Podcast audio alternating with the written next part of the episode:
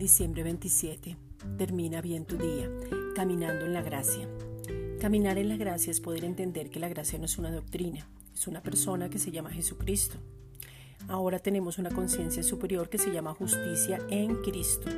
El espíritu de vida en Cristo Jesús nos gobierna, nos da sensibilidad e intimidad con el Padre, nos da a conocer lo que somos en Cristo. Cuando caminamos en la gracia, no dependemos de nuestro esfuerzo, no son nuestras acciones, no es nuestra autojusticia, no es el legalismo.